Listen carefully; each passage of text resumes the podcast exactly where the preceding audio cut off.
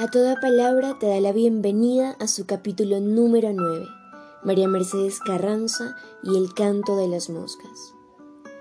Te invito a que cierres la cortina de la ventana de tu casa, bajes el volumen al televisor, silencies las notificaciones de tu celular, sirvas un trago de lo que sea que tengas en el refrigerador, enciendas uno de esos inciensos, a naranja, a resinas, a flores porque para este momento nos acercamos hacia la Atena sudamericana, la de los umbrales, nuestra Bogotá.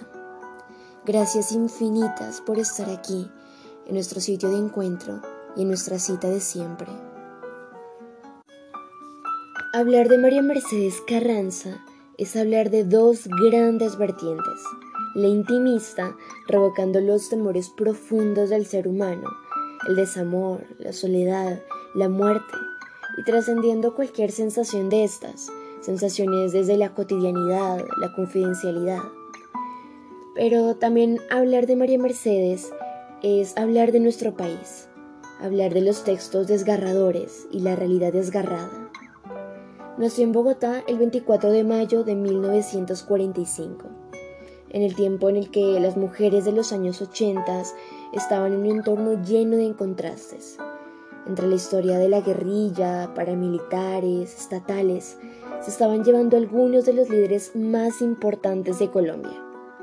Y para este momento, una mujer desencantada de todo, cruda y sobre todo humana, encontró en la poesía una manera de enfrentar y mirar a la muerte a los ojos. Su formación de poeta surge desde su casa, desde muy pequeña, al ser su padre un poeta en movimiento, como esos de los que saludan a una mujer y declaman un poema aprendido y le tiran versos al viento, a la nada, a los pájaros, a un árbol y a los invisibles, nuestros sentimientos. Llevaba consigo en su bolsillo un lenguaje poético para cuando lo necesitara, para cuando se le presentara. La relación entre las mujeres y el arte, en un país de tantos y tan diversos conflictos, ha estado por mucho tiempo amarrado a esa necesidad, a esa necesidad de mirarte en un espejo, un espejo más desgarrador que romántico, un espejo más doloroso que lleno de glamour. Por eso, Colombia ha quedado clavada en la pluma de muchísimas de sus mujeres a lo largo de la historia.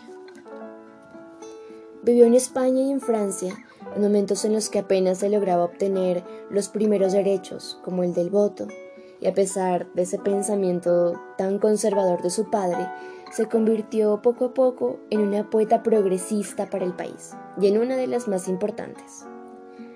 Recordemos a María Mercedes Carranza, como recordamos a Isabel Allende, Alfonsín Storni, que para muchos escribían y protagonizaban temas no aceptados para el momento no apto para las mujeres, la decepción, el miedo, la violencia, el amor y el desamor. Alejada de la poesía patriótica como la rima, desea obtener en sí su lenguaje directo, la palabra precisa, el modo de estar, el modo de ser, y se desencarnada de la poesía que retrata la faceta más íntima, la de los detalles, la de las manchas en la ropa, la de los platos sucios, el cabello despeinado y las medias impares. No estamos hablando de una feminista militante, pero fue la mujer desnuda ante el arte, ante la sensibilidad, ante las puestas sobre el papel, incisiva, irónica, reniega de todos los tópicos definidos y establecidos, el aire sentencioso y la póstula mística y la política. Hablar de María Mercedes Carranza es nombrar a través de su nombre a una de las víctimas de la violencia en Colombia, la de las masacres casi diarias, la del silencio de los medios de comunicación y la clase política. María Mercedes grita a la Colombia de los años 90 en cada uno de sus versos. Poemas determinados como aicos, con cierres alegóricos, narrativas según la verdad pura y dura la de nuestro país, nuestra Colombia.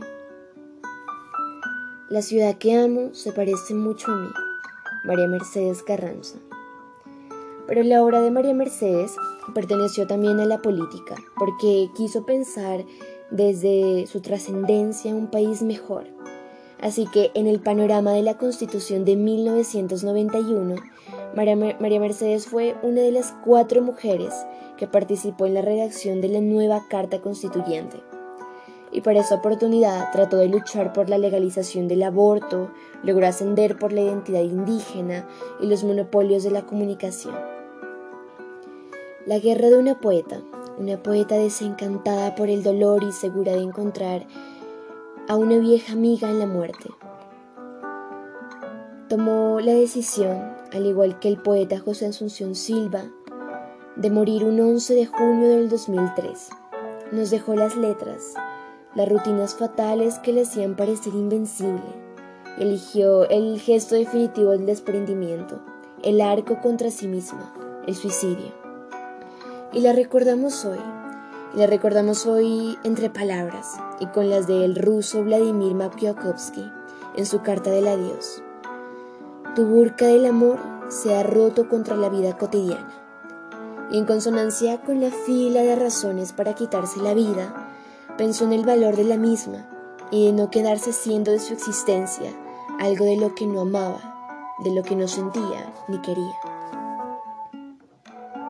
Métale cabeza.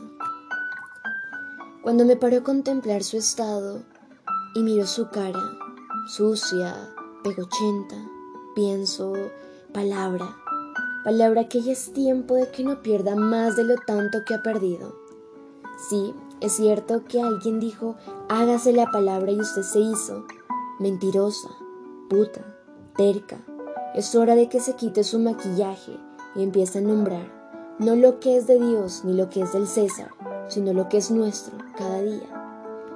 Hágase mortal a cada paso. Deje las rimas y solfeos, gorgoritos y gorjeos, melindres, evadurnes y barnices. Y oiga atenta esta canción.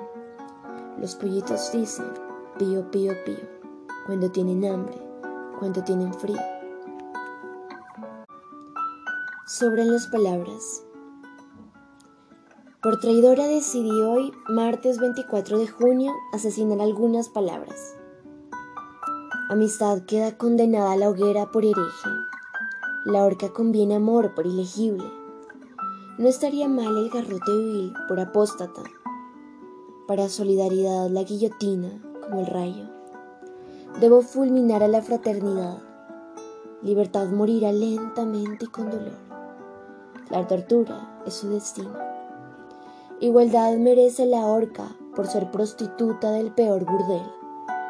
Esperanza muerto ya. Fe padecerá la cámara de gas.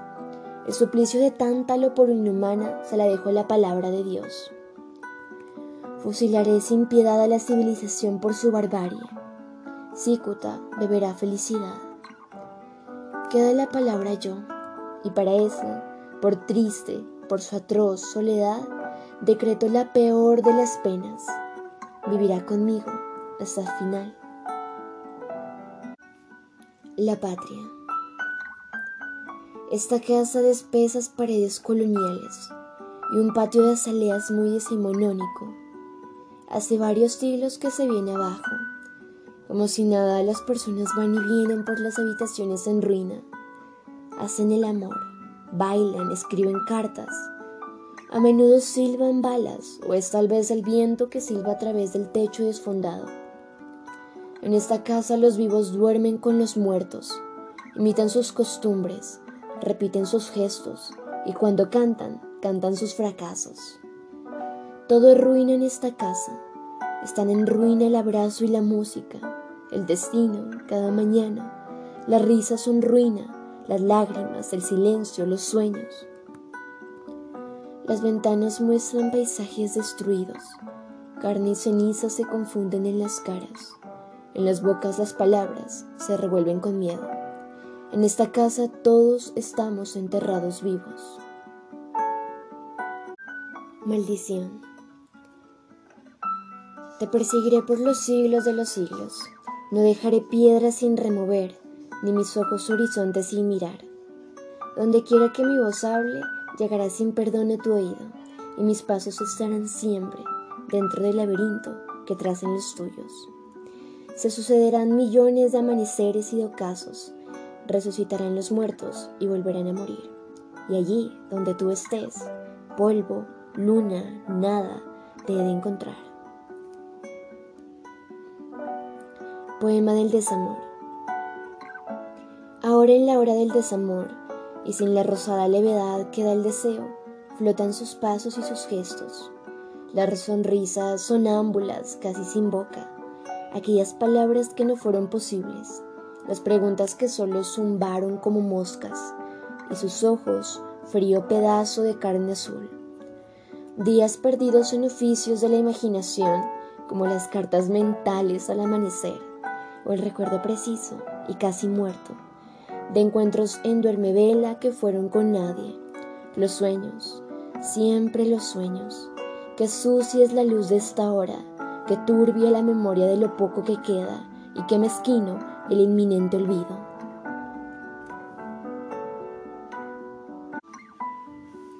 ...18 de agosto de 1989... ...el tiempo ha sido bosque de un tsunami... Ciorán este hombre va a morir. Hoy es el último día de sus años. Amanece tras los cerros de un sol frío. El amanecer nunca más alumbrará su carne. Como siempre, entre sus cuatro paredes desayuna, conversa, viste su traje. No piensa en el pasado, aún liviano y todo víspera, en los gestos, hechos y palabras de su vida, que mañana serán distintos en el bronce y en los himnos, porque este hombre no sabe que hoy va a morir. En su corazón de piedra el asesino afila los cuchillos. Este hombre va a morir. Hoy es la última mañana de sus horas. Por sus ojos de fría carne azul solo pasan idiomas y horizontes. Para ciertas cosas que los otros sueñan, la urgencia del pan y de la sal, la flor abierta del brazo, la sangre invencible y contenida en su caracol de venas. Ahora conversa por teléfono Escribe un discurso en el libro de apuntes que lo atropella, con la letra afanada y resbalosa, los nombres y las citas de ese día, porque este hombre no sabe que hoy va a morir. El asesino esconde la cara siempre para que el sol no le escupa sus gargajos de fuego. Este hombre va a morir. Hoy es el último mediodía de sus años. Con la frente en el abismo sin saberlo. Estrecha manos, almuerza, pregunta la hora sus pasos que he dirigido otras veces al amor y asuntos más rutinarios como el olvido, o la toalla azul después del baño, que lo han llevado a conocer la gloria en la algarabía elemental de las multitudes. Sus pasos pueden ser contados ya, porque este hombre camina hoy hacia la muerte. El asesino, humores de momía y el de alacrán, es de ahorcado, sangre de Satán. Este hombre va a morir Hoy es la última tarde de sus días. Se prepara sin saberlo para el ritual, con la voz fingida en la memoria, que casi oye ya entre las caras como olas. Repasa las palabras de la arenga, pan y verde, lagos de luz, verde y labios. Frente al espejo rehace el nudo de la corbata. Cepilla otra vez sus dientes y con los dedos recorre las alas amarillas del bigote. Entonces las banderas y las manos y las voces, la lluvia roja de papel picado, la hora y el minuto y el segundo. El asesino danza la danza de la muerte, un paso adelante, una bala en el corazón, un paso hacia atrás, un paso hacia adelante, una bala al corazón, una bala en el estómago. Cae el cuerpo, cae la sangre, caen los sueños, ¿Acaso este hombre entrevé como en duermevela que se ha desviado el curso de sus días? Los azares, las batallas, las páginas que no fueron, ¿acaso en un horizonte imposible recuerda una cara o una voz o una música? Todas las lenguas de la tierra maldicen al asesino.